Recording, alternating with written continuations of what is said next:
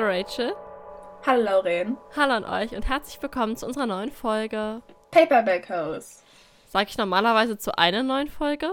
Ich glaube, glaub, du sagst normalerweise zu einer neuen Folge. Ich wollte nämlich auch gesagt, ich so von Paperback House. oh mein Gott, einfach ein neues Jahr und wir sind komplett verwirrt. Okay, frohes neues Jahr an euch alle da draußen. Frohes neues Jahr, neues Jahr, neues Glück. Neue Bücher. Genau, ich hoffe, ihr habt euch alle gute Vorsätze gemacht. Ich habe tatsächlich so Vorsätze gemacht. Also nicht so aufgeschrieben oder so, sondern ich habe mir einfach in meinem Kopf gemacht. Auch so, was das Le Lesen angeht, was das Leben angeht, natürlich auch. Lesen und Leben ist prinzipiell dasselbe für mich. Auf jeden Fall dachte ich mir, dass ich mir nicht mehr so viel Druck machen möchte im Lesemonat, weil letztes Jahr war es so richtig so, okay, ich muss mindestens so acht, neun Bücher lesen im Lesemonat, damit ich was zu erzählen habe, war so. Aber jetzt möchte ich das anders machen ich möchte mich eher darauf konzentrieren, dicke Bücher zu lesen, beziehungsweise gute Bücher. Und nicht so einfach Bücher nacheinander so wegfrühstücken, damit ich so viele wie möglich lese, sondern ich möchte gute Bücher lesen. Und dann die auch richtig so, keine Ahnung, in der Review im Lesemonat dann mehr so in, in Details reingehen und so. Darauf hätte ich, glaube ich, mehr Lust dieses Jahr. Und ich will mir nicht mehr so viel Stress machen. Und ich habe ein paar sehr dicke Bücher in meinem ähm, Buchregal, die gelesen werden müssen. Doch, also wie immer habe ich mir natürlich bei Goodreads dieses den Lesevorsatz gemacht. Aber ich habe immer die, ich habe den Plan, ich fange immer lieber klein an. Also dieses Jahr habe ich gleich nur bei 45 Büchern angefangen. Ja, weil wie du gesagt hast, man fängt so klein an, dass man so, okay, man will sich nicht so viel Druck machen. Aber ich würde auch sagen, ich hatte das Gefühl, ich glaube, letztes Jahr war wirklich das, wo wir am meisten gelesen haben. Also es gab so Lesemonate, ja. wo wir so 15 Bücher in einem Monat gelesen hatten und wir waren so, ja, ja. Mh, uns geht's gut. Alles super. Und das waren halt auch nicht wenige Lesemonate so. Ich glaube, nee. ich hatte wirklich drei Lesemonate, wo ich an die 15 Bücher gelesen habe. Mindestens. Also ich glaube, im Sommer war es am meisten. Da habe ich, glaube ich, bestimmt ja. so zwei Monate dann mehr als so zwölf Bücher gelesen. Deswegen. Ja, ich auch. Dieses Jahr wollen wir entspannen, runterkommen, die Bücher genießen. Wir können ja mal sagen, wie viel wir gelesen haben. Also es ist relativ lustig, weil ich habe 127 Bücher gelesen und Rachel hat 128 Bücher gelesen. Also wirklich genau ein Buchunterschied. Aber ich weiß auch nicht, das war, glaube ich, wirklich so eins der krassesten Jahre. Mhm, Boah, Alter, wir haben einfach fast 130 Bücher gelesen. Ich bin aber auch, also ich weiß gar nicht, wie ich das alles gelesen habe. Weil. Ach, ich auch nicht. Ich kann mich auch nicht mehr irgendwie daran erinnern, dass ich irgendwie. Dass, dass mir irgendwie viel vorkam. Also. Keine Ahnung. Ich weiß auch nicht, wie wir es geschafft haben keine Ahnung. Aber wir haben halt auch echt so, es gab so ein paar Reihen, die wir echt weggesuchtet haben. Doch, stimmt, ja. Also finde ich Aber darüber auch. reden wir gleich noch. Was liest du denn gerade, Rachel? Jetzt gerade lese ich Empire of the Vampire von Jay Christoph. Ach, wirklich? Also, ich war auch, das hat mich, habe ich selbst entsch äh, entschieden, das zu machen. Ich habe es nämlich zu Weihnachten, nee, ich habe es zum Geburtstag bekommen, weil ich habe gleich äh, Ende Dezember auch noch Geburtstag. Und es ist, ich glaube, auf Englisch sind es weniger Seiten als auf Deutsch. Aber es ist trotzdem, ich glaube, 750 Seiten lang oder so. Deswegen. Du guckst jetzt sofort nach, wie viele Seiten deine Ausgabe hat, weil meine hat 1017 Seiten. Also Rachel und ich lesen das gerade im Buddy Read. Wir haben uns da gestern Abschnitte eingeteilt, sechs Stück insgesamt. Ähm, wenn euch das interessiert, dann können wir das auch gerne auf Instagram posten, falls da jemand auch nach Abschnitten sucht. Aber ja. Aber Lauren ist ein bisschen am Arsch, denn mein Buch, deswegen, weil Lauren hatte die Abschnitte eingeteilt und hat mir dann die Kapitel geschickt. Aber die Kapitel haben halt alle sagen die gleiche Überschrift in römischen Zahlen. Aber das Buch wird nochmal in Bücher eingeteilt, das heißt, es gibt die gleiche Zahl doppelt oder dreifach. Und ich hatte die ganze Zeit so ein Problem und ich meinte so, okay, schick mir einfach nur Seitenzahlen. Und selbst das hat keinen Sinn ergeben. Aber jetzt ergibt es Sinn, wieso? Weil dieses Buch, das, die englische Ausgabe, hat nur 717 Seiten. No way. Nein. Wo kamen die extra 300 Seiten her? Das ist ein ganzer Roman. Das ist eine ganze Romance-Reihe. Ich fühle mich betrogen. Selbst bei Crescent City war das nicht so ein krasser Unterschied. Oh mein Gott. Ich bin richtig schockiert. Also Lauren liest auch gerade Empire of the Vampire. Ein bisschen länger als ich. Dafür bin ich aber auch schon äh, über 100 Seiten weiter als Rachel. Also. Yes. Musst du noch ungefähr 200 Seiten nachholen. Mm. Oh nein. Das ist, das ist bitter, wirklich. Aber ihr könnt euch auf eine Folge dazu freuen. weil ne, wir haben die Abschnitte, ne? Wir gehen da sehr in, into the detail und ich freue mich richtig auf die Folge, weil ich freue mich auch auf das Buch, weil es macht Spaß zu lesen. Es ist was ganz anderes, als ich normalerweise so lese. Aber es macht echt Spaß, weil er kann einfach schreiben. Jack Christoph kann einfach schreiben. Wir sind motiviert. Das ist alles, was zählt. Okay, wollen wir mit unseren Jahresfavoriten ähm, in diesen verschiedenen Genres beziehungsweise ähm, ja, Kategorien anfangen, die wir uns ausgedacht haben? Yes. Okay, lass bei Genres anfangen, oder? Okay, ja. Okay, äh, dann fange ich jetzt einfach an. Ich glaube, meine Liste ist vielleicht ein bisschen anders als deine. Aber, also an, angeordnet. Ich habe jetzt nicht komplett neue Genres ja. erfunden. Ich so, Comedy. So. also, meine erste, äh, oder unser erstes Genre war Fiction. Mhm. Und da hatte ich The Secret History. Das hatte ich gerade im Dezember beendet. Und ich muss sagen, dafür, dass es mich, glaube ich, wirklich drei Monate gedauert hat, bis ich es endlich zu Ende gelesen habe, weil ich das die ganze Zeit aufgeschoben habe. Weil ich muss sagen, okay, für all die Leute, die noch zur Schule gehen oder irgendwie in der Nähe von der Bibliothek wohnen, ihr müsst dieses Buch in der Bibliothek oder in der Schule oder sowas lesen. Wirklich, ich hatte einmal, ich saß im Unterricht und ich war halt schon früh fertig und dann habe ich meine habe ich das Buch genommen. Ich habe wirklich 60 Seiten gelesen in so einer halben Stunde. Ich war so, ich so. Also das war so, Was? das war so motivierend. Deswegen wow. lest das irgendwie in so einem Academia-Vibe. Dann kommt ihr voran.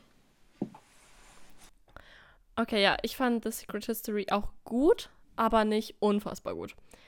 Ich habe ähm, bei Fiction Der Gesang der Flusskrebse. Das ähm, hat es leider nicht zu einem Jahreshighlight geschafft am Ende des Tages. Also, nachdem wir jetzt diese Genres mit euch durchgegangen sind, werden wir nochmal unsere absoluten Top 5, unabhängig von Genre oder irgendwas, und unsere Flop 5 nennen.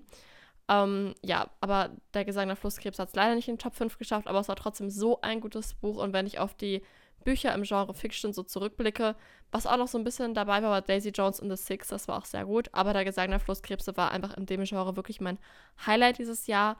Ähm, man kann es auch so ein bisschen in das Krimi-Genre reinordnen, aber ich finde einfach dadurch, dass es halt so einen großen Anteil hat, wo einfach wirklich fast nur Natur beschrieben wird oder halt ihr Leben, und ihre Beziehungen zu anderen Menschen, ist es eher dem Fiction-Genre zuzuordnen. Es ist so wunderschön. Also ich weiß, über die Autorin gibt es so komische Gerüchte, aber das Buch ist einfach nur wunderschön geschrieben. Ihre Beziehung zur Natur ist so unfassbar detailliert und gefühlvoll beschrieben. Man kann sich da richtig reinfühlen. Auch die Natur ist so wunderschön beschrieben. Also im Film kommt das mit der Natur auch relativ gut rüber es ist einfach, dieses Buch ist wunderschön und man fühlt halt komplett mit mit der Hauptprotagonistin und auch die Liebesgeschichte, die dargestellt wird, ist so wunderschön. Also ich habe das Buch ja an einem Tag durchgelesen im Sommer. Ich lag halt den ganzen Tag auf der Liege im Garten und habe dieses Buch gelesen. Es ist einfach nur ein, ein zeitloser Klassiker, würde ich fast sagen. Ein moderner Klassiker. Ich glaube, das ist es wirklich. Doch, also mir hat es auch gut gefallen. Aber ich muss sagen, bei Fiction war mir doch die Secret History noch lieber. Okay, dann als nächstes, äh, ich fühle mich voll fancy, was jetzt, ich kann jetzt ansagen, was als nächstes passiert. Ich habe volle Kontrolle. Als nächstes hatte ich Science Fiction und okay, Lorraine weiß es wahrscheinlich schon, mein Highlight da ist Gideon the Ninth. Und dieses Buch ist so gut, also es kommt nachher auch nochmal vor. Es kommt, glaube ich, in allen meinen, in all den Kategorien nochmal vor. Das ist von, achso übrigens, The Secret History, für alle, die es nicht wissen, ist von Donna Tartt. Und Gideon the Night ist von Tamsin Moir und es ist so gut. Also es ist, lest euch meine Review auf Goodreads durch, aber Science Fiction, es ist so gut. Okay, mal bei mir bei Science Fiction ist es Scythe von Neil äh, Shusterman oder Schusterman oder wie auch immer ausgesprochen wird. Ich habe die komplette Reihe als Hörbuch gehört bei Bookbeat, glaube ich. Aber soweit ich weiß, gibt es sie auch bei Spotify. Und wow, äh, einfach wow. Ich habe das Gefühl, er hat das Rad neu erfunden mit dieser Buchreihe. Ich weiß nicht, wie ich es so anders sagen soll. Das war was komplett Neues. Also, das stimmt nicht mal.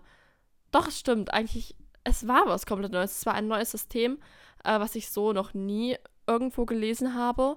Obwohl Science Fiction auch nicht so wirklich mein Genre ist, muss ich ehrlich zugeben. Aber mich hat es einfach komplett geflasht. Die Charaktere waren der Hammer. Die Plot-Twists waren der Hammer. Ähm, obwohl ich finde, dass eine gewisse Distanz zwischen Charakter und Leser da war, weil es halt auch nicht aus der Ich-Perspektive geschrieben war, hat man unglaublich mitgefühlt mit den Charakteren und die haben sowas von gelitten äh, innerhalb dieser drei Bücher. Aber auch, es gab auch einfach so eine wahnsinnige Entwicklung der Charaktere, was ich auch immer sehr, sehr gut finde, weil man wirklich merkt, weil man wirklich einen Unterschied merkt vom Anfang äh, der Buchreihe zum Ende der Buchreihe. Das ist eigentlich somit das Wichtigste. Mm, ja, also wirklich wahnsinnig gute Science Fiction, wahnsinnig gute Geschichte, wie das erzählt wird, diese Ideen einfach, wow, mind blowing, wirklich wow. Lorraine war schock. Aber doch, mir, also ja. ich habe den ersten Teil gelesen, aber mir jetzt auch sehr gut gefallen. Du musst es weiterlesen oder weiterhören. Dann, unser nächstes Genre ist Crime. Und ich muss sagen, das glaube ich, das Buch, was ich hatte, ist The Pact von Sharon Bolton. Auf Deutsch heißt es Beste Freunde. Und ich muss aber, glaube ich, so sagen, es war zwar, also es ist richtig gut und geht mal, ich glaube, ich habe es im Oktober gelesen, geht auf den Lesemord zurück und höre ich dann nochmal meine ganze Meinung zu an.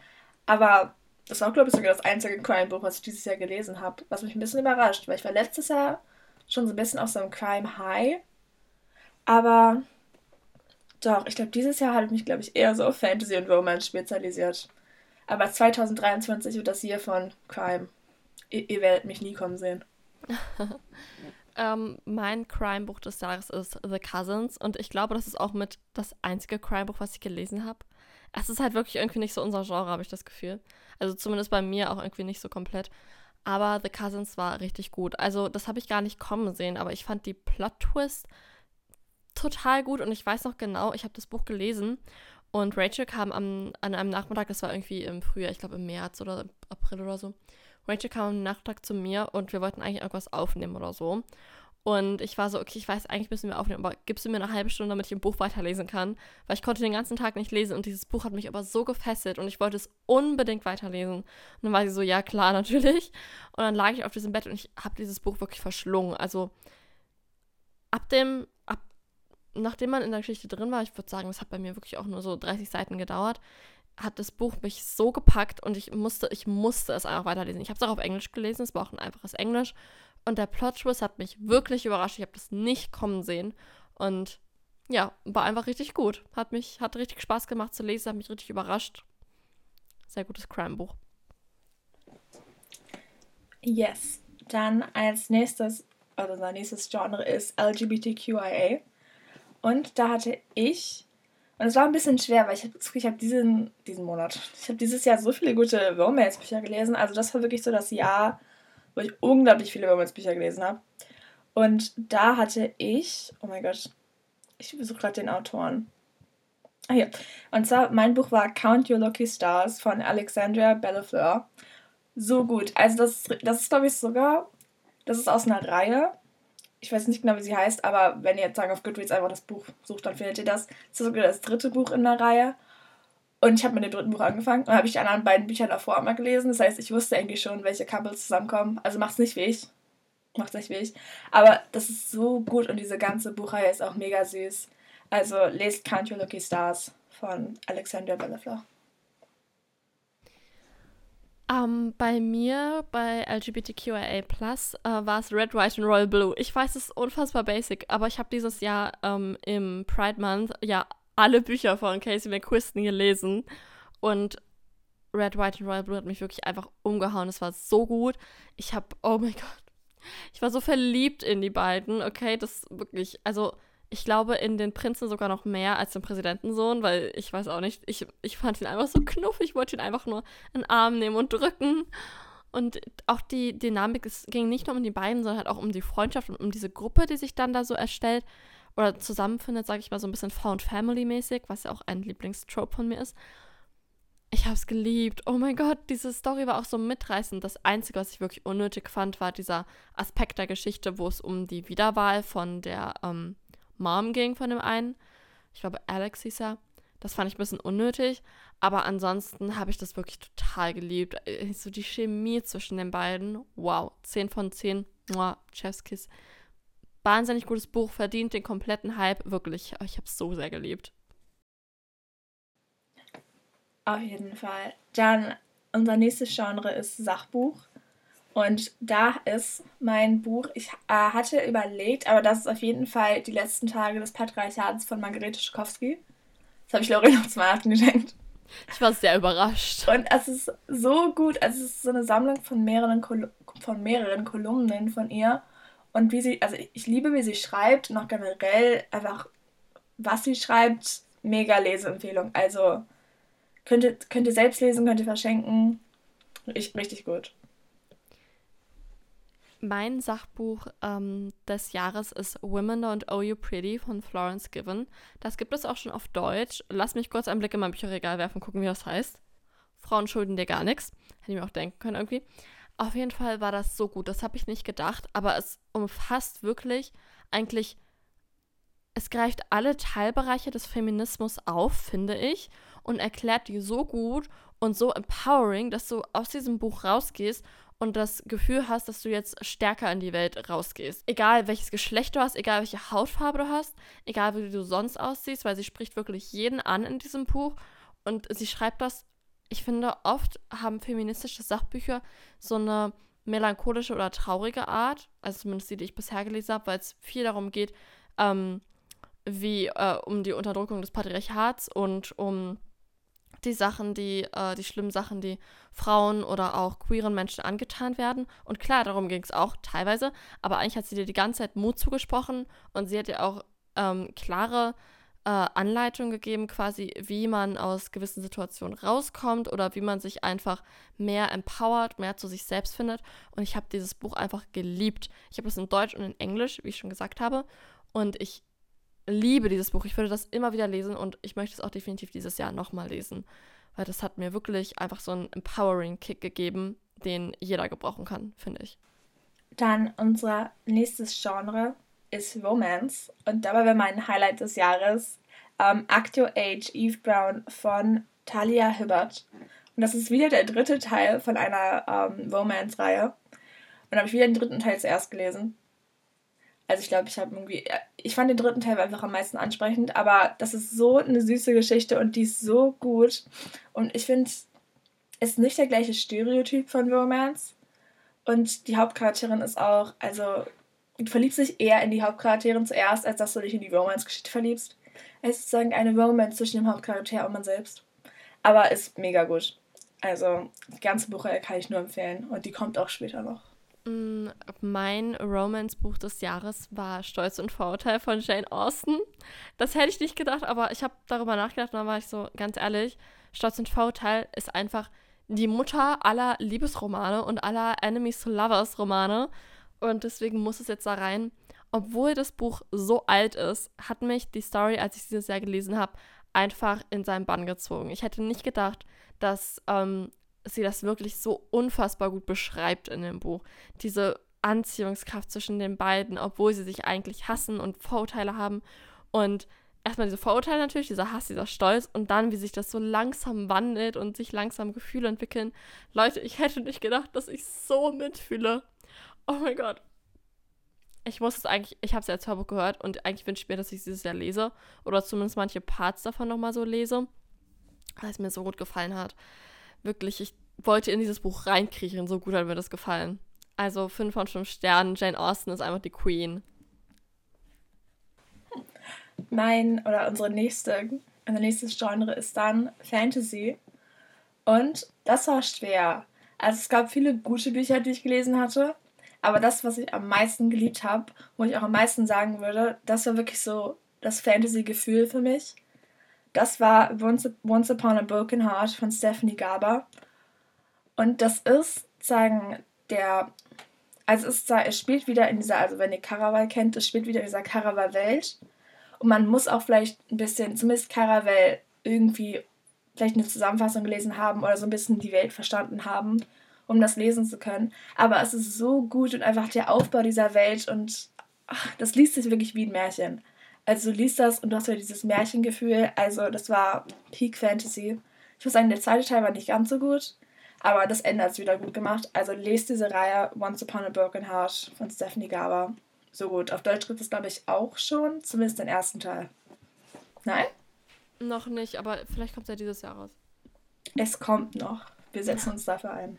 Also ich denke auf jeden Fall, dass es kommt, weil die Caraval-Reihe wurde ja auch komplett ins Deutsche übersetzt. Okay, mein Fantasy-Buch des Jahres, abgesehen von denen, die in meinen Top 5 Büchern noch kommen, ähm, war Air Awoken, beziehungsweise Air Awakens oder keine Ahnung. Auf jeden Fall die Reihe, die ich bis zum dritten Buch gelesen habe. Liebe es. Das war einfach wirklich, ähm, es ist ein bisschen schwächer als Throne of Glass, aber es hat dieses Throne of Glass Feeling, weil sie diese Gaben entdeckt und dann findet sie ihre Verbündeten und Freunde und so.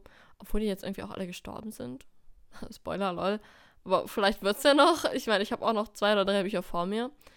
Auf jeden Fall freue ich mich da sehr darauf, sie weiterzulesen. Und die ersten drei Bücher habe ich sehr geliebt. Große Empfehlung von mir. Okay, jetzt sag ich mal, mit, welchem, mit welcher Kategorie es weitergeht, weil es kommen, glaube ich, nur noch so Kategorien. Und zwar geht es mit der Kategorie weiter am meisten gelesene Autorin.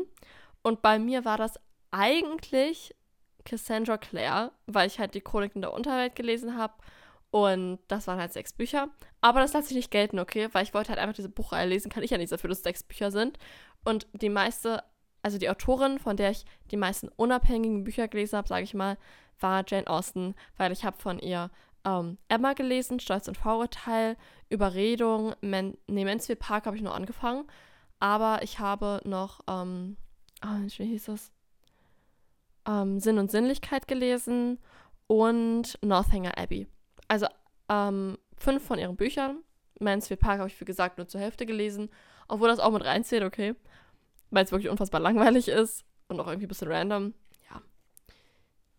Aber von, am meisten habe ich von Jane Austen gelesen. Uh, meine meistgelesene Autorin, ich muss gerade gucken, also ich bin mir ziemlich sicher, eigentlich hundertprozentig sicher, dass es Elise Kova ist. Aber ich weiß nicht, ob ich fünf Bücher von ihr gelesen habe oder sechs. Nein, okay, es sind nur fünf. Und zwar ist das einfach ihre ganze Air Awoken oder Air Awakens Reihe. Das war also, das war auch, ja, das war meine meistgelesene Autorin wegen diesen Büchern. Ich hatte auch überlegt, ob ich A Deal with the Elf King auch gelesen hatte dieses Jahr, aber es war letztes Jahr. Deswegen aber hat mir gefallen. Ich könnte, ich beschwere mich nicht. Die Airwoken-Reihe finde ich immer noch mega toll. Ich bin ein Fan. Ähm, was hattest du, hattest du gerade am meisten gelesen gesagt? Ja, ne? Ja, meistgelesene Autorin. Ja, okay, dann können wir auch gleich zur längsten Buchreihe kommen. Und das war bei mir halt Chronik der Unterwelt, weil das halt sechs Bücher hatte. Und eine längere Buchreihe habe ich dieses Jahr nicht gelesen. Ja, und bei mir war es Air Awoken von Elise Cover, weil das fünf Bücher hatte. Eigentlich ist es dasselbe, ne? Am meisten gelesene Autorin, längste Buchreihe ist wirklich basically dasselbe. Okay. Stimmt eigentlich. Was ist denn mit deiner besten Buchreihe? Okay. Ursprünglich hatte ich überlegt, weil ich hatte das Gefühl, ich habe dieses Jahr nicht so viele Buchreihen gelesen. Also ich hatte ein paar Duologien gelesen. Aber ich finde Duologien sind zwar auch technisch gesehen Buchreihen, aber ich finde, die zählen nicht ganz so wirklich. Um, ähm, naja, also zumindest keine Duologie war so gut wie diese Buchreihe. Und zwar, also auf Goodreads heißt es einfach nur The Brown Sisters, aber das ist diese Romance-Buchreihe, wo ich drüben, also vorhin auch schon drüber geredet hatte. Und zwar dieses Act Your Age Chloe Brown. Und das erste Buch ist Get a Life Chloe Brown, das zweite ist Take a Hint Danny Brown und dann das dritte Act Your Age. Und es geht da sagen einfach nur um diese drei Schwestern, und wie sie halt jeweils Liebe finden. Und es ist so eine süße Buchreihe und die ist so gut geschrieben.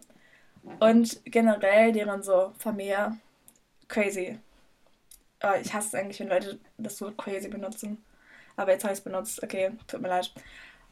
Mega gute Buchreihe. Also die Buchreihe Brown Sisters von Talia Hilbert war meine beste Buchreihe. Ich war ein Romance-Opfer dieses Jahr.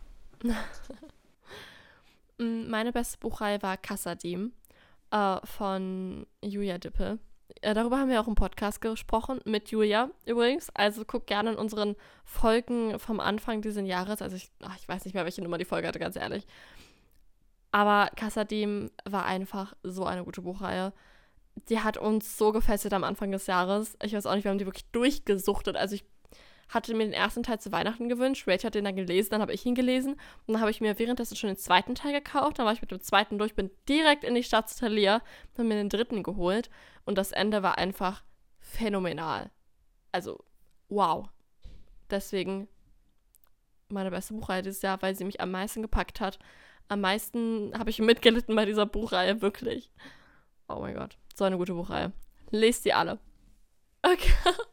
Die äh, nächste Kategorie ist, bei welchem Buch, oder welcher Buchreihe oder was auch immer, wir am meisten gelacht haben. Okay, und jetzt fange ich an. Okay. Das Buch, wo ich am meisten gelacht habe, war Book Lovers. Und ich hatte erst überlegt, ob es vielleicht auch ein anderes Buch war, aber dann habe ich es zurückgelegt und ich weiß noch genau, wie ich in meinem Bett lag und Book Lovers gelesen habe und ich habe ich habe wirklich, ich war, na okay, schreiend lachen. Ich habe weinend gelacht. Ich so, oh mein Gott. Ich habe die, das war so laut, wie meine Schwester so reingekommen war, so, Alter, kannst du mal bitte die Fresse halten? Also nicht so, natürlich. Mit Liebe hat sie das gesagt. Also so, warum lachst du die ganze Zeit so? Und es, das ist so ein witziges Buch und es ist so gut. Also, Book Lovers von Emily Henry war mein, oder zumindest das Buch, wo ich am meisten gelacht habe. Mein Buch, wo ich am meisten gelacht habe, war Undercover Bridesmaid von Katie Birchel oder Birchel oder wie auch immer. Ähm, das es im Deutschen. Ich habe es auch auf Deutsch gelesen. Es hat, hatte so einen richtig geilen, also auf dem Cover war halt so eine Braut und dann war der Buchstaben so voller Blumen.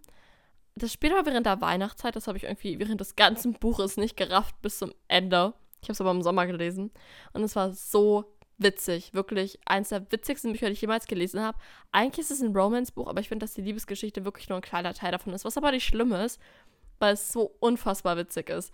Also sie ist eine Brautjungfer vom Beruf Sie ist eigentlich so eine Art Hochzeitsplanerin, Hochzeitsunterstützerin, aber weil die Bräute nicht zugeben wollen, dass sie Hilfe brauchen, geben sie sie als Brautjungfer aus. Und es gibt so eine Main Story, aber daneben gibt es halt auch so richtig viele Anekdoten, die sie so erzählt oder man erfährt halt, welche Hochzeiten sie noch so plant und unterstützt. Und da gibt es so lustige Sachen. Es passieren so witzige Sachen in diesem Buch. Ich habe wirklich, ich habe geschrien vor Lachen während ich das gelesen habe. Also das war wirklich unfassbar witzig. Wenn ihr was zum Lachen braucht, dieses Buch wirklich richtig, richtig gut. Vom Lachen kommen wir auch gleich zum Weinen. Und jetzt geht es um das Buch, bei dem wir am meisten geweint haben. Und ich fange gleich mal an. Und bei mir war es Our Violent Ants. Und ich kann nichts sagen zu dem Buch, weil es der zweite Teil ist. Außer, dass ich geweint habe. So lange, ich glaube, ich habe wirklich eine halbe Stunde nur geweint. Aber es gab auch einen Hoffnungsschimmer. Also mehr kann ich nicht sagen. Ich sage nur, es war sehr, sehr emotional. Es war sehr emotional. Ja, ach. Okay, ich muss sagen, ich bin jemand, der bei Büchern eigentlich gar nicht so viel weint. Und ich muss aber sagen, bei dem Buch, und zwar ist das The Priory of the Orange Tree, habe ich ab und zu mal, also ab und zu mal wurde ich schon sehr emotional. Aber ich glaube, richtig geweint habe ich dieses Jahr wegen dem Buch nicht. Wo ich sagen muss, ich, ich lag gestern im Bett und ich habe irgendeine Serie geguckt. Ich sage jetzt nicht welche, weil es ein bisschen peinlich. Auf jeden Fall, ich habe eine Serie geguckt und dann, ich sag auch nicht, welche Serie es ist, weil es ein Spoiler. Und da ist ein Charakter gestorben. Und ich habe wirklich Rotz und Wasser geheult. Und ich glaube, das war so einfach, ich habe all das, was ich nicht geweint habe, in dem Moment rausgelassen.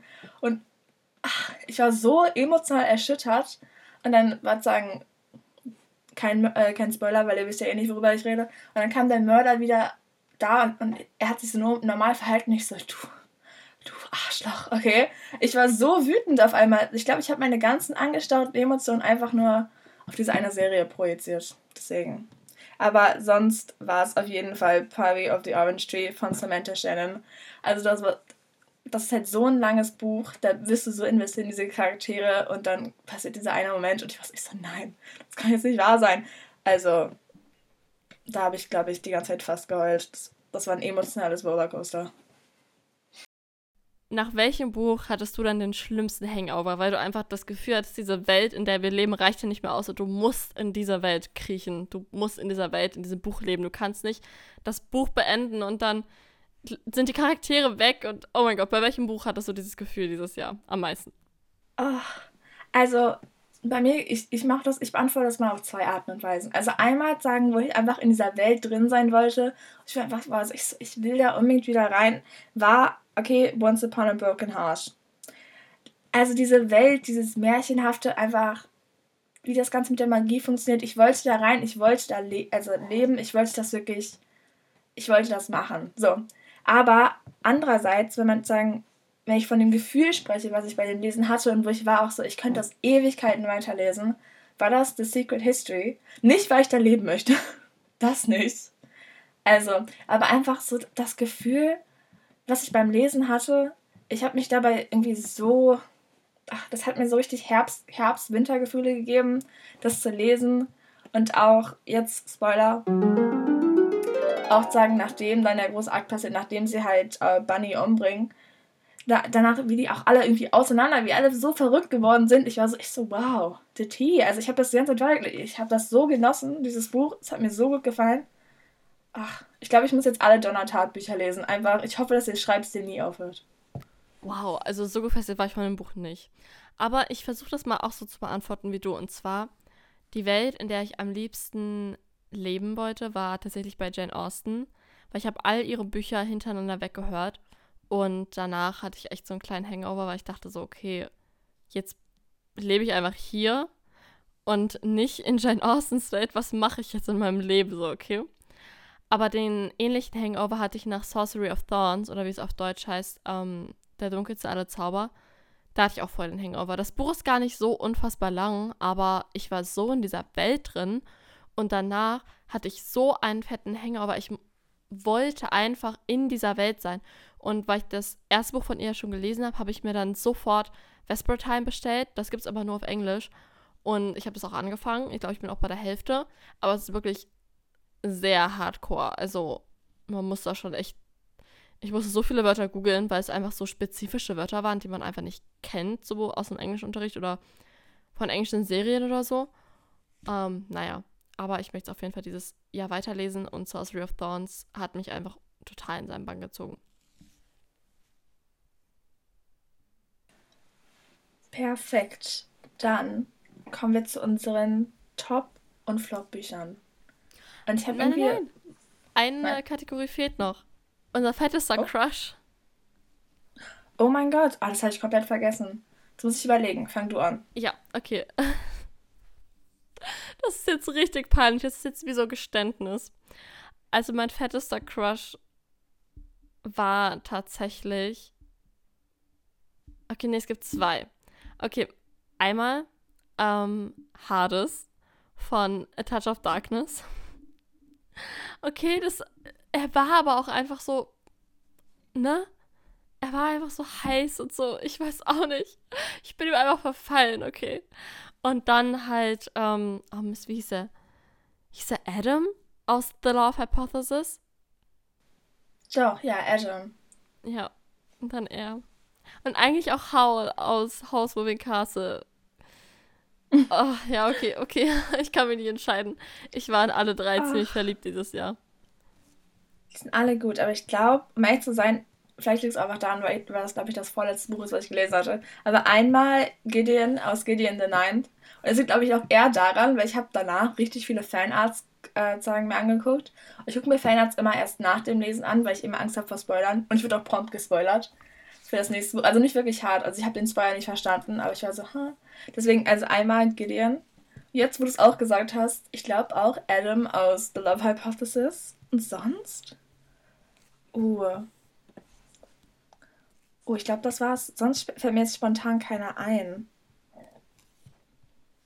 Aber muss ja auch nicht. Okay, dann kommen wir zu unseren Top- und Flop-Büchern. Wollen wir mit den Flop-Büchern anfangen? Das ist witziger. Ja. Ich will sie auseinanderreißen. Okay, gehen wir von, vom ähm, fünften zum obersten Flop-Buch? Yes, okay. Okay, willst du anfangen? Möchtest du anfangen? Okay, dann, dann fange ich an. Ja. okay, mein unfloppiestes Flop-Buch war The Spanish Love Deception. Und, okay, ich sehe das überall. Ich habe das Gefühl, dieses Buch verfolgt mich. Weil wirklich, ich bin immer, wenn ich irgendwo einkaufe oder wenn ich irgendwo in der Buchhandlung bin oder mir irgendein Buch empfohlen wird, äh, also auf TikTok oder sowas oder auf Goodreads, immer reden sie über The Spanish Love Deception. Okay, und ich glaube, es ist Zeit zu sagen, dieses Buch ist nicht gut. Die beiden haben null Chemistry. Null. Also ich habe wirklich 300 Seiten an diese beiden verschwendet.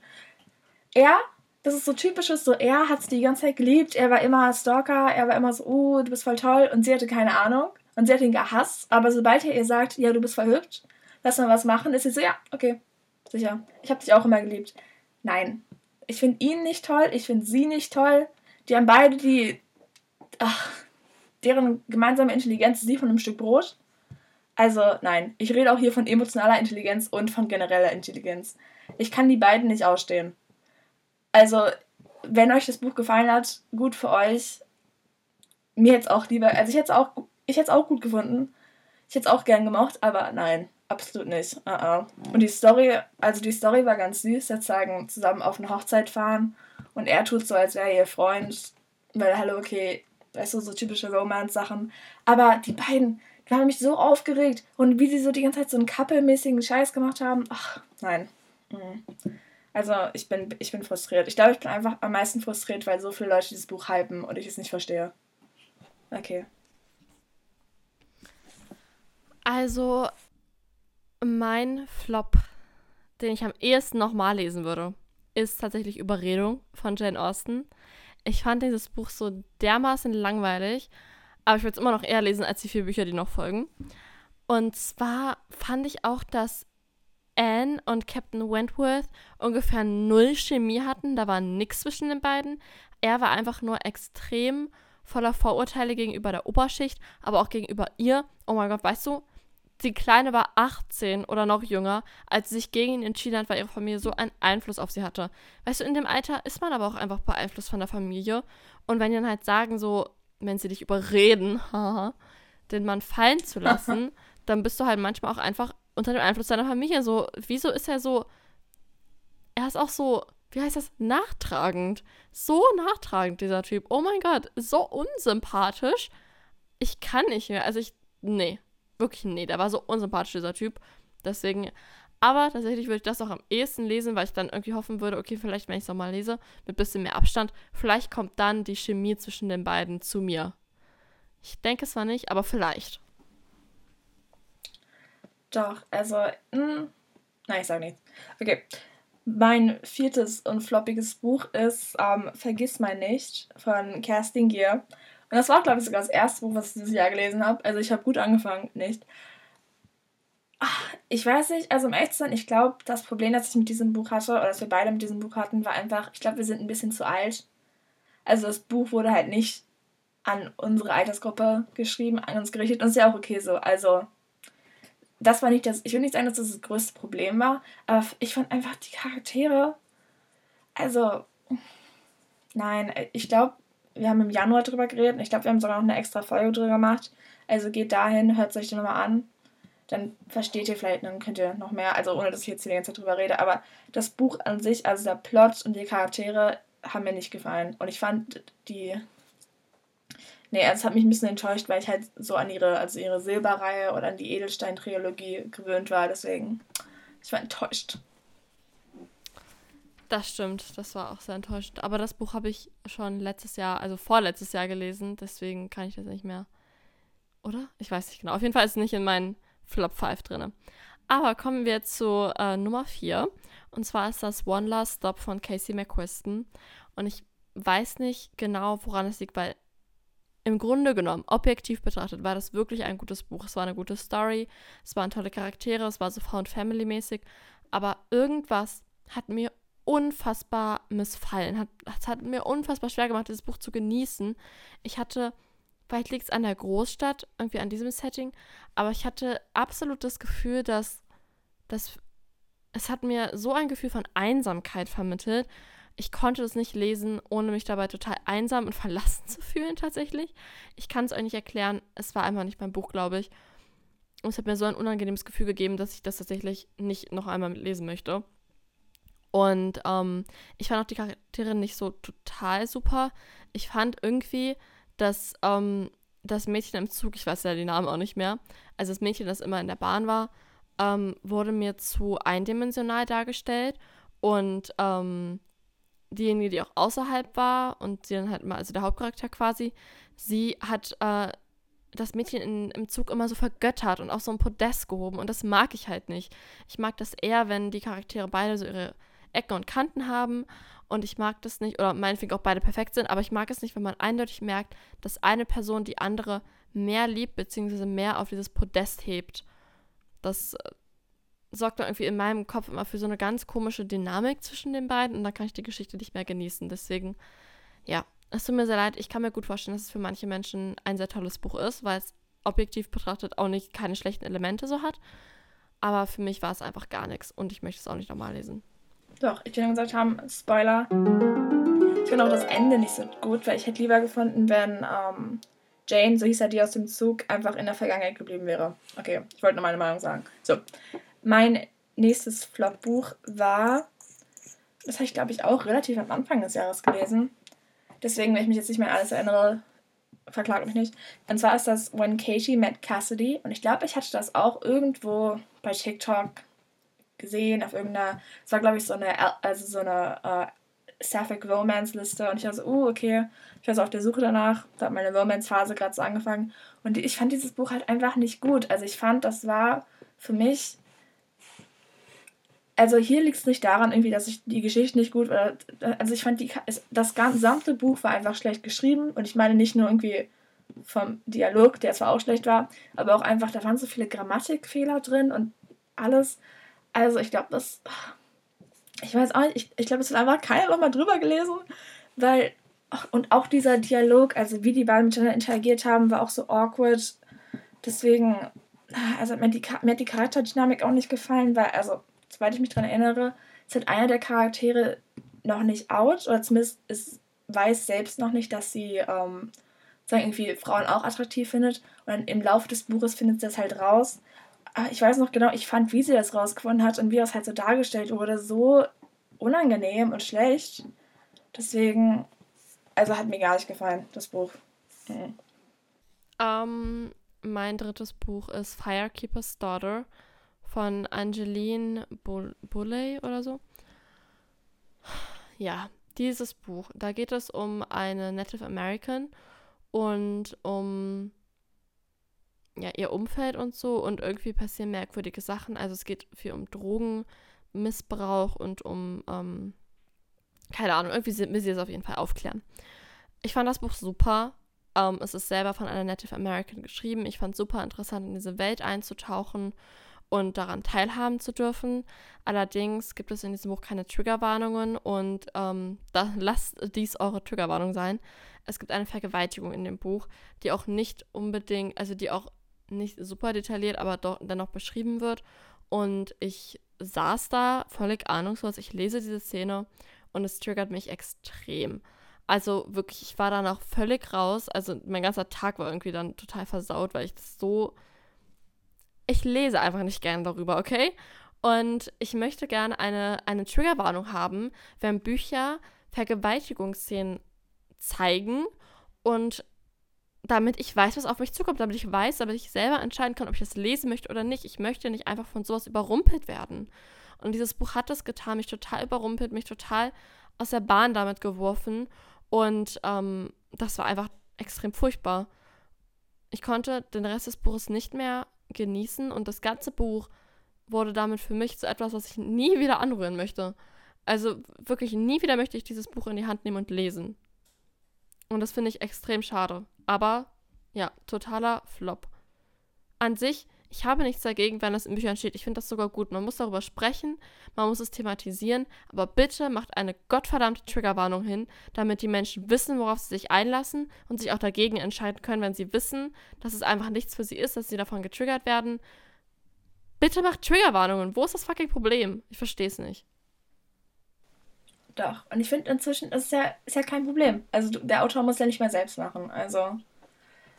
Ja. Ist ehrlich so.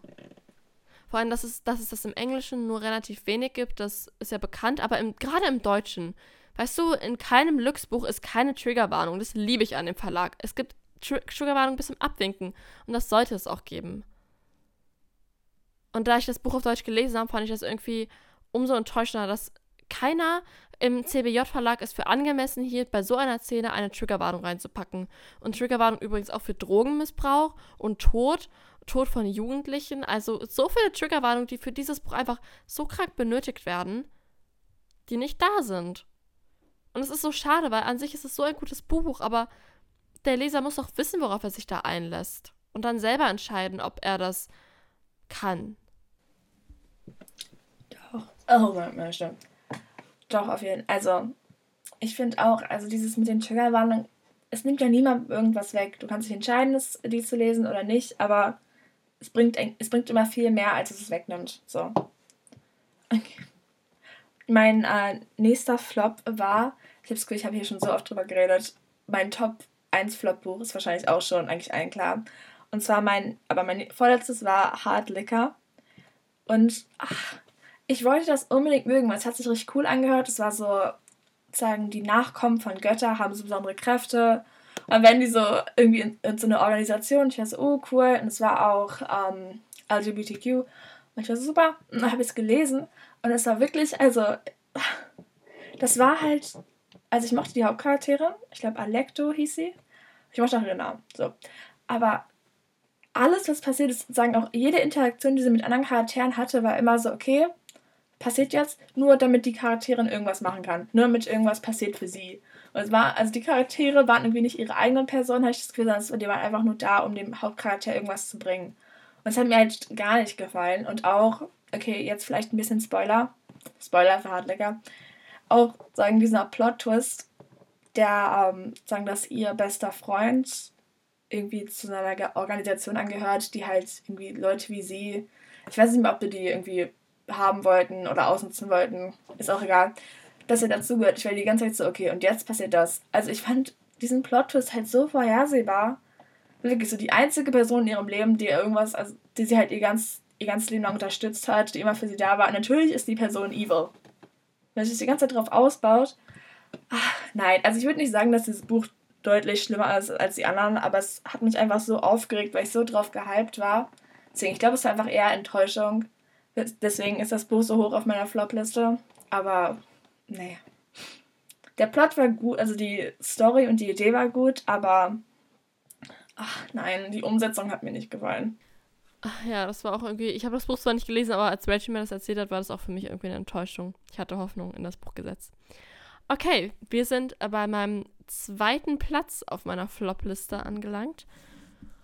Und zwar ist das Lightlark. Ja, dazu brauche ich, glaube ich, nicht mehr viel sagen, weil wir in einer letzten Folge darüber geredet haben, beziehungsweise ich habe sehr viel darüber geredet.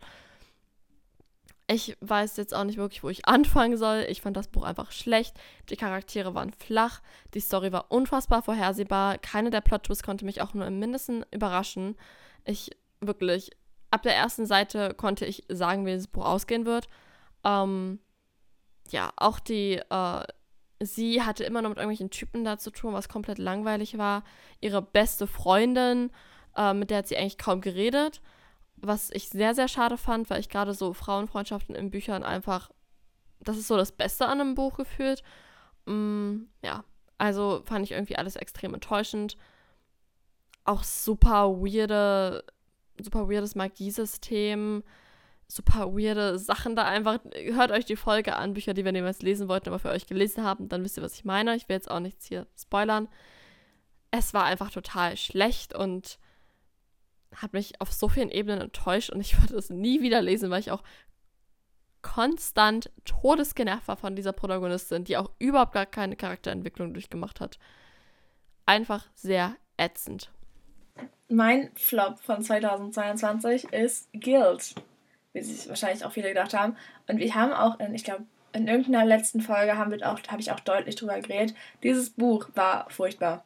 Also, ich glaube sogar, es hat sogar eine Triggerwarnung. Ich bin mir nicht hundertprozentig sicher. Also, nehmt, nehmt mich hier nicht zu ernst. Aber immerhin gab es eine Triggerwarnung, soweit ich mich erinnere. Also, das war der einzige Pluspunkt. Wirklich, da, diese Triggerwarnung hätte auch das ganze Buch, wirklich, das hätte bestimmt, das war, die war bestimmt drei Seiten lang. Also, da ist so viel passiert die ganze Zeit wirklich nur. Also, ich weiß gar nicht, wie ich das sagen soll. Hört euch auf jeden Fall die Folge nochmal an, weil da erkläre ich das deutlich besser.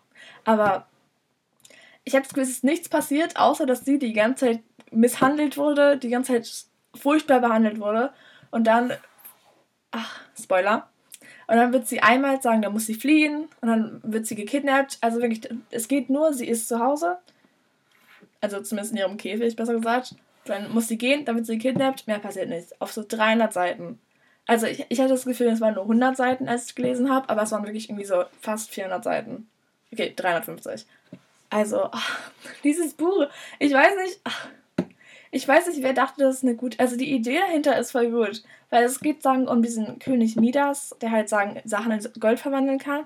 Die Idee ist voll gut, also so griechische Mythologie, aber die Umsetzung, das war Frauenhass pur. Also die ganze Zeit war einfach, ach, Nein. Ah, ah. Nein, ich fand's äh, furchtbar. Flop des Jahres.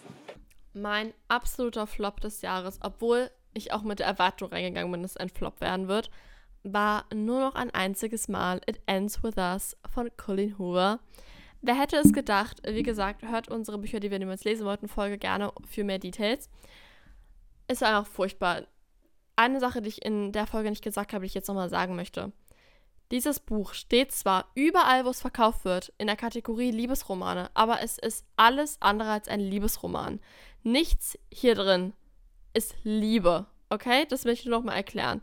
Meine, von dieser Teenager-Beziehung da mal abgesehen, was auch keine Liebe ist, nichts hier drin ist ein Liebesroman. Es wird komplett romantisiert, was darin passiert. Ähm, Ryle wird niemals, niemals für seine Verbrechen, denn es ist ein Verbrechen, was er gemacht hat, zur, ähm, zur, wie heißt das, zur Strafe gezogen. Er muss zur Rechenschaft gezogen. Er muss sich niemals mit den Konsequenzen dafür auseinandersetzen. Dieses Buch verharmlost gewalttätige Beziehungen und romantisiert sie bis zum geht nicht mehr. Und deswegen bitte, bitte nehmt dieses Buch nicht als Liebesroman wahr, denn das ist es nicht. Ich bin so sauer, wirklich. Ähm, ich habe neulich ein sehr junges Mädchen kennengelernt. Also damit meine ich jetzt, sie war, glaube ich, 12 oder 13. Und sie hat mir erzählt, dass sie gerne Colleen Hoover liest. Und dann hat sie von diesem Buch erzählt, dass sie das jetzt als nächstes lesen will. Und wir waren jetzt nicht, ich war nicht in der Position, ihr da so ins Gewissen zu reden, weil wir auch nicht alleine waren. Aber ich hätte es am liebsten getan und ich hoffe einfach so sehr, dass sie das nicht so als so krank starke romantisierte Beziehung dann irgendwie in ihrem Kopf drin hat, weil das ist einfach so, wenn junge, Men junge Menschen sind so beeinflussbar. Ich meine, wir, ich und Rachel auch, okay, wir sind auch junge Menschen. Ich bin auch von meinen Büchern beeinflusst bis zum geht nicht mehr. Aber bei sowas weiß ich einfach, davon lasse ich mich nicht beeinflussen, weil es einfach nur Bullshit ist. Bitte, seht das nicht als Liebesbeziehung. Oh mein Gott. Also wenn ich ein Buch hasse, dann dieses. Wirklich. Unfassbar. Wirklich, also ich glaube, wenn es nicht so gemakelt worden wäre, dass halt so ein Liebesroman ist, dann wäre das, also wäre das Problem damit auch gar nicht so groß. Aber wie das auch, ach, und vor allem auch, also jetzt Spoiler, vor allem auch, wenn Leute das so begründen, dass die halt sagen, auch was mit Atlas hat und jetzt im zweiten Teil geht es auch eher um den Atlas. Nein, darum geht es halt nicht im Buch. Es geht nicht um die beiden. Es geht darum, wie sie halt einfach ihrer, oh mein Gott, ihrer gewaltsamen, äh, ihrer gewaltsamen Beziehung sagen entflieht ja. Daran ist nichts romantisch, okay? Und das Ding ist halt auch, Ach. das Buch heißt ja It Ends With Us und damit ist ja gemeint, dass dieser ähm, Kreislauf der Gewalt, den sie ja schon in ihrer Kindheit erlebt hat durch ihren Vater, dass sie den bricht. Aber Bro, sie bricht den nicht. Denn äh, Ryle muss sich niemals dafür verantworten. Er muss niemals die Konsequenzen von seinen Taten erleben. Und dadurch ist dieser Kreislauf nicht gebrochen. Weißt du, entweder tut er seiner Tochter vielleicht irgendwie wieder was an, oder er gerät irgendwann wieder in eine Beziehung mit einer Frau und handelt wieder genau so. Dieser Kreislauf der Gewalt bricht nur, wenn man den Täter zur Rechenschaft zieht. Dann meine ich keine Selbstjustiz. Zeigt den Typ mal an. Oder die Frau. Oder wer auch immer euch Gewalt antut. Gerade wenn ihr Kinder habt. Oh mein Gott. Ja, doch. Das hat mich. Ach, dieses ganze Buch regt einen einfach auf. Ach, nein weil es das Thema so falsch angeht. Wisst ihr, manchmal, wenn ich solche Sachen sage, habe ich das Gefühl, Leute denken, dass ich ähm, über schwierige Themen nicht lesen möchte, über Vergewaltigung oder halt auch um ähm, Gewalt in der Beziehung ohne Vergewaltigung, weil hat, hat er sie vergewaltigt? Ich weiß es nicht mehr. Ich glaube Er war kurz schon. davor, glaube ich. Ja, ich glaube, er war kurz ich davor. Ich glaube nicht, aber er war kurz davor. Ich möchte darüber lesen. Aber ich möchte erstens Triggerwarnung davor haben, damit alle Menschen, die sich davon leicht triggern lassen, gewarnt sind und selbst entscheiden können, ob sie es lesen möchten oder nicht. Und außerdem möchte ich, dass die Bücher, die darüber berichten, das richtig aufarbeiten. Und es wird hier nicht aufgearbeitet. Bücher müssen doch eine Vorbildfunktion für uns haben, bis zu einem gewissen Grad. Gerade wenn sie solche Thematiken thematisieren. Lol. Und das tut dieses Buch einfach überhaupt nicht. Es ist so furchtbar und so viele Leute hypen das bis zum geht nicht mehr. Ihr müsst euch bewusst sein, was ihr da lest und was das für einen Einfluss auf euch hat, den ihr vielleicht gar nicht ähm, direkt bemerkt. Aber die Medien, mit denen wir uns umgeben, die haben immer irgendeinen Einfluss. Ach, ich weiß, ich finde das so schwierig, dieses Buch. Na gut, genug davon. Kommen wir zu unseren Top 5. Doch, okay. Ähm, ich muss aber sagen, also wenn ich nach meinem, wir hatten uns ja so wieder so eine Liste, nee, so eine Grafik gemacht mit unseren Monatshighlights und dann daraus sagen unsere Jahreshighlights. Und da habe ich nur vier Bücher sozusagen. Deswegen, ich sage trotzdem jetzt einfach, soll ich einfach, ich fange mal an. Okay, und zwar das erste Buch, wo ich auf jeden Fall sagen muss, das war eins meiner Jahreshighlights, war Night of Crowns von Stella Tuck, was ein bisschen ironisch ist, weil ich, War, ich wollte gerade sagen War and Peace, jetzt habe ich den Namen gerade Wie hieß sie nochmal? Ähm, oh mein Gott, warte. Äh, hieß sie Warrior? Warrior and Peace. Ah, weil ich das gar nicht mochte. Aber das war eine Duologie, die habe ich, glaube ich, Anfang des Jahres gelesen. Und die fand ich trotzdem so gut. Mega gut. Also kann ich allen empfehlen. Night of Crowns, amazing. Und es spielt in einem Internat. das ist auch schon was Gutes. Okay. Um, ähm, auf dem fünften Platz meiner Jahresfavoriten ist Nevernight, die Prüfung. Der erste Teil von der Nevernight-Reihe von Jake Christoph. Das Buch war einfach krank, Leute. Wirklich, das war krank. Nicht mehr normal. Dieser Typ, wie ich vorhin schon gesagt habe, der kann einfach schreiben. Wow. Um, ähm, ich weiß nicht, das Buch war mega, mega dick. Also auch irgendwie 800, fast 900 Seiten. Und ich habe die Hälfte von dem Buch in einer Nacht verschlungen. Wirklich verschlungen. Ich habe bis drei oder vier Uhr morgens gelesen, weil ich, nicht, ich konnte es nicht weglegen. Und das Buch war einfach krass. Krass gewalttätig, dessen muss man sich bewusst sein, wenn man das liest. Ich glaube, da ist auch keine Triggerwarnung drin. Aber bitte seid euch dessen gewusst, bewusst, es ist super gewalttätig. Blut fließt dort in Strömen auf jeder zweiten Seite. Ähm, ja, aber wahnsinnig gut geschrieben, wahnsinnig gutes Worldbuilding. Ach, einfach, einfach der Wahnsinn. Dieser Typ kann schreiben, wirklich, Hammer. Dann mein nächstes Highlight oder mein nächstes Top-Buch war The Priory of the Orange Tree. Oh mein Gott, okay, dieses Buch, ich habe das, ich glaube, irgendwann im Sommer gelesen und man muss sich das wirklich aufteilen. Also, sonst ist es schwer, sich so ein bisschen durchzukommen. Aber es ist so gut und einfach das Worldbuilding in dieser Geschichte fantastisch. Also, das, es geht, glaube ich, um drei, ich glaube, um zwei separate Länder oder Kontinente.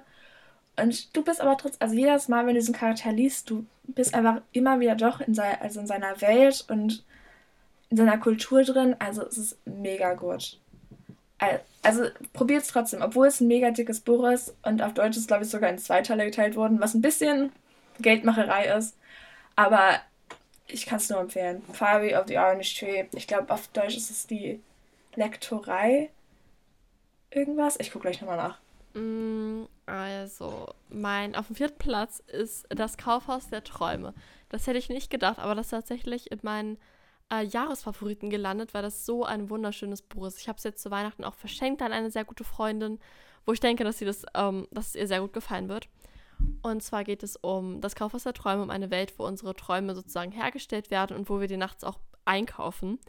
Und wir können uns daran nicht erinnern, wenn wir aufwachen. Es geht um die Leute, die in diesem Kaufhaus arbeiten. Ähm, es hat keinen wirklichen Plot in dem Sinne, dass es irgendwie eine ansteigende Handlung hätte oder irgendwie einen Höhepunkt. Das gibt es nicht. Aber das macht das Buch eigentlich umso schöner, weil es einfach nur vor sich hin plätschert in einer wunderschönen Weise und ja, irgendwie auch nochmal so ganz neue Ansichten auf unseren Schlaf eröffnet. Das klingt jetzt irgendwie so ein bisschen weird, aber wenn man irgendwie so mit dem Gedanken einschläft, ähm, ich gehe jetzt, ich schlafe ein und ich gehe jetzt gleich in das Kaufhaus der Träume und dann kaufe ich da meinen Traum. Das ist irgendwie so süß. Und das hat ähm, ja einfach mein Herz gewonnen in diesem Jahr. Und deswegen würde ich es sehr, sehr empfehlen. Das ist eine sehr große Herzensempfehlung von mir. Genau. Ja, mein nächstes Topbuch war Her Majesty. Mein nächstes Topbuch war Her Majesty's Royal Coven und das habe ich auch relativ zum Ende dieses Jahres gelesen, aber ich bin so glücklich, dass ich das gelesen habe, weil es ist so gut. Also, ach, das ist so, also es geht sagen um einen Hexenzirkel und es spielt ein bisschen in der Vergangenheit, aber halt es fokussiert sich um, ich glaube, vier oder fünf Frauen. Und das ist aber halt, sagen so eine moderne Art von Hexenzirkel. Also es ist so, als wäre der Hexenzirkel, sagen, ein Part von unserer Regierung. Aber wir wissen es bloß nicht. Und wirklich mega gut und es hat auch, also es, äh, ich will ganz halt Deals sagen, also es geht auch um sowas wie transsexuelle Rechte und wie das sagen, weil das ist halt, es gibt zwei Abteilungen, einmal Frauen, also Hexen Und, uh, wie hießen denn? Ich weiß nicht mehr, wie die männlichen, ich sag mal Hexer, äh, oder hießen die Warlocks? Ich weiß irgendwie, ich würde sagen, diese zwei Abteilungen. Und es wird halt immer gesagt, dass Männer halt nicht so stark hexen können, Hexen sagen, so nicht so stark, so starke Magie haben wie die Frauen. Und dann gibt es sagen ein transsexuelles Mädchen, die dann auftaucht und zuerst denken halt eben alle, dass sie halt ein Junge mit sehr begabten Fähigkeiten ist und alle fragen sich wieso und alle denken, dass es sich sagen hier um ein schlechtes Omen handelt, bis sagen realisiert wird, dass sie ein Mädchen ist. Und manche akzeptieren das einfach nicht und wollen das nicht sehen und dann wird sagen, daraus baut sich dieses große Issue auf. Aber das ist so gut geschrieben und auch so, also alle Punkte, die halt diese Leute also gegen sie haben, sind einfach, wenn man es liest, versteht man einfach, bringen halt nichts. Also das bedeutet eigentlich nichts.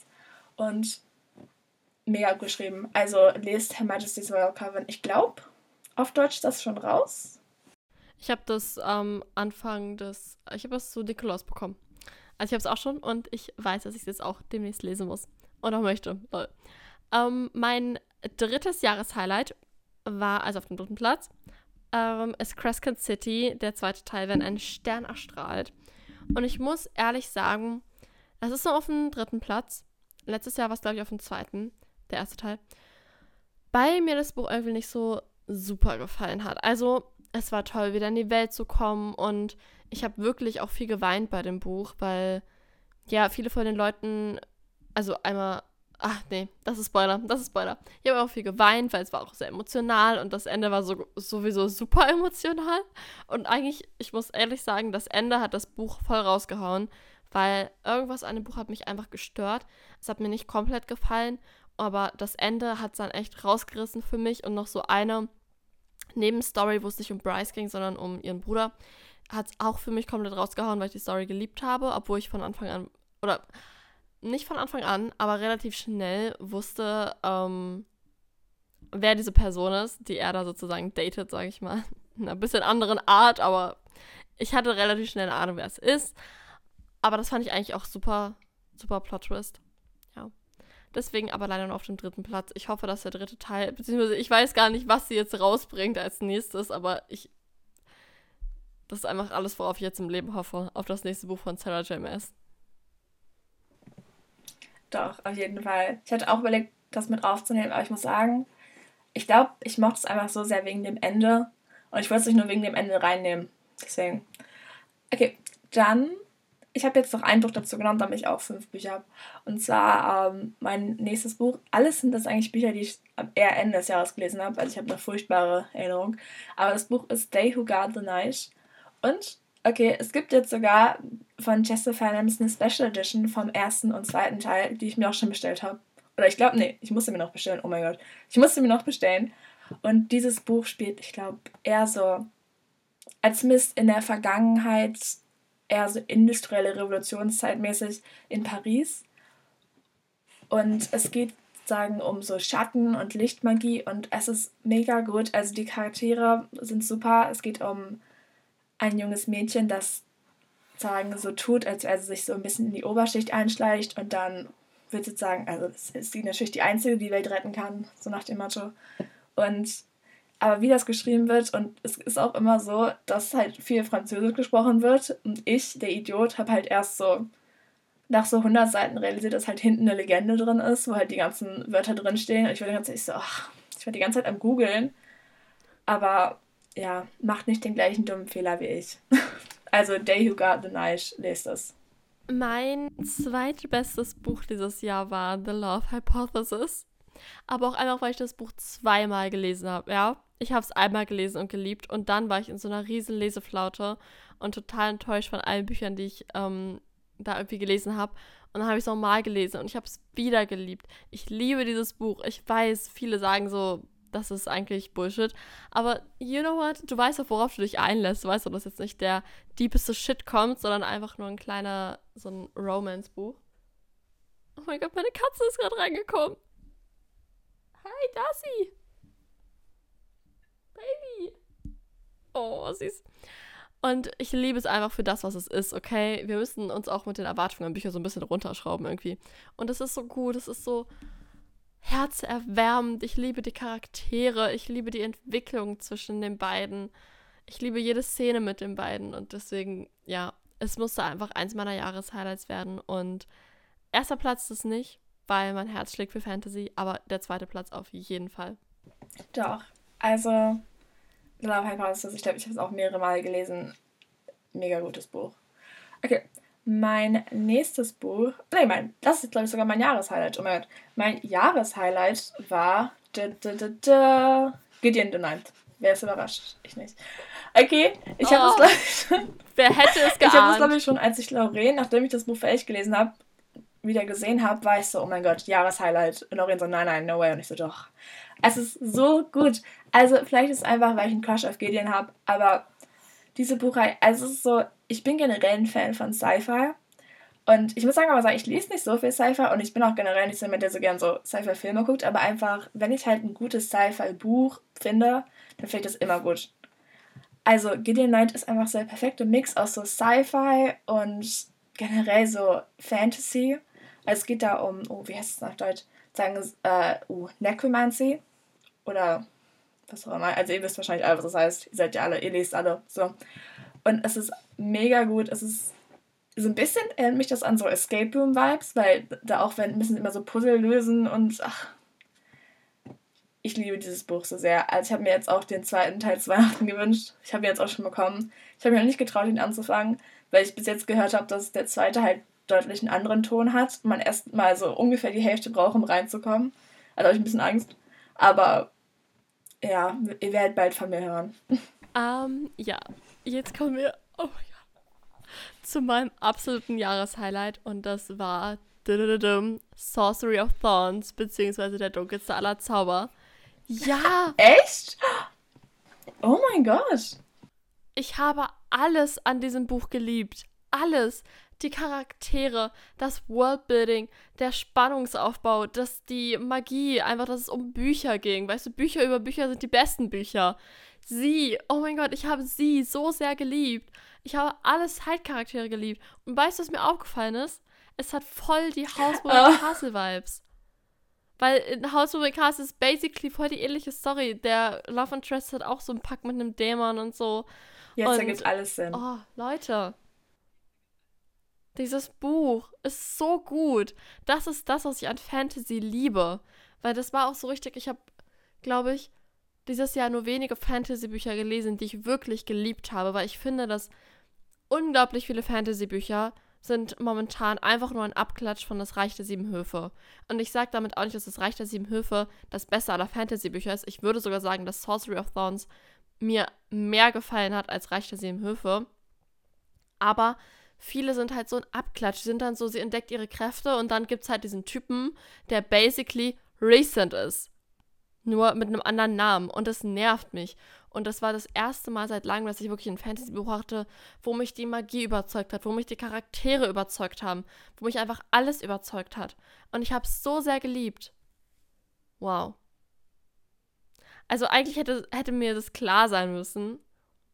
Aber ja, ich liebe dieses Buch. Wow, ich hätte. Wow. Ich hätte liebe nie das gedacht, dass du. Also ich wusste, dass es dir mega gefallen hat, aber ich wusste nicht, dass es dir so sehr gefallen hat. Oh mein Gott. Doch, Wow. Wirklich. ich es- ich glaube, ich habe es letztes Jahr gelesen. Also vorletztes Jahr, obviously. Ja. Mhm. Ich ich muss es nochmal lesen. Wenn es dein Jahreshighlight war. Ich will es auch noch mal Mein Gott. Ich will es auch noch mal lesen. Ich habe da richtig Lust drauf. Ach. Ich würde sagen 2022. Oh, Ich will es mir auf Englisch holen und dann noch mal lesen. oh doch, das ist auch. Ich habe sie jetzt schon auf Deutsch, deswegen. Die Chest of Fandom Special Edition. Genau, die habe ich natürlich auch. Weil das deutsche Cover aber auch einfach hässlich ist bis zum Abwinken. Ja, das ist not the best work. Nein, nicht so geil. Das englische Cover ist aber sehr schön. Deswegen lasst euch nicht vom deutschen Cover täuschen. Das deutsche sieht wirklich aus, als ob das so ein Fantasy-Buch für Sechsjährige wäre. Aber es ist wirklich einfach unfassbar gut. Wirklich. Es ist, und auch, das ist so ein Buch geschrieben für Booklover. Ja. Weil es halt auch so viel um Bücher geht. Ah, Okay, wow. Jetzt sitzen wir hier seit fast anderthalb Stunden, Rachel. Ja. Das ist genau, also genauso viele Bücher haben wir auch gelesen. Ja. Doch, ich muss sagen, 2022 war schon so unser, ich würde sagen, unser Peak von, Buch, von Büchern, die wir gelesen haben. Ja. Also, Also ich glaube, man muss auch sagen, genauso viele gute Bücher, wie wir gelesen haben, haben wir auch schlechte gelesen. ja, Obwohl, ich würde sagen, die guten waren deutlich mehr als die schlechten. ich glaube, das war gar nicht so gut, dass wir so viele gelesen haben, weil, was du auch schon Anfang Dezember gesagt hast, wir sind einfach so krass überstimuliert. Und so ein richtig gutes Buch zu lesen fällt einfach unglaublich schwer, weil wir mittlerweile so hohe Ansprüche haben und so viel gelesen haben. Doch, wir sind unsere eigenen größten Feinde. Ich glaube, ich werde auch, ich finde es auch gut, dass wir uns jetzt so ein langes Buch vorgenommen haben. Ja. Aber ich glaube, ich werde jetzt auch erstmal mich nur auf Empire of the Vampire konzentrieren. Mhm. Und dann, wenn ich damit fertig bin, dann erst mir sagen, ein neues Buch nehmen. Anstatt dass ich, weil das ist mir letztes Jahr nämlich auch passiert. Und zwar hatte ich da irgendwie so sieben Bücher auf einmal, die ich gelesen habe. Und ich bin normalerweise halt nicht so eine Person, die sowas macht, aber ich habe sie auch alle von dem Ende des Jahres beendet. Aber ich glaube, jetzt einfach ein Buch nach dem anderen. Und vielleicht auch lieber längere Bücher. Ja, ich habe halt auch Lady Midnight jetzt noch hier bei mir, was ich jetzt auch endlich mal lesen muss. Ich habe auch noch Lore, was ja auch ein richtig fetter Wälzer auf Deutsch ist. Stimmt, Also. oh mein Gott. Lore habe ich auch noch. Da sind ein paar dicke Bücher, die noch gelesen werden wollen. Und ich habe auch noch ein paar Buchreihen bei mir im Regal stehen, die ich auch mal lesen könnte. Also, wir haben viel vor für 2023, aber wir, wir gehen es langsam an. Ja. Und schreibt uns eure Top-Bücher oder eure Flop-Bücher von 2022. Ich finde, Ja, Flops sind beides. immer interessanter als Tops. Das stimmt, das sagt irgendwie gefühlt auch mehr so über einen aus, ne? Hm. Okay. Dann würde ich sagen, bis zur nächsten Folge. Und ja, bis zur nächsten Folge. Ciao. Bis zur nächsten Folge. Ciao.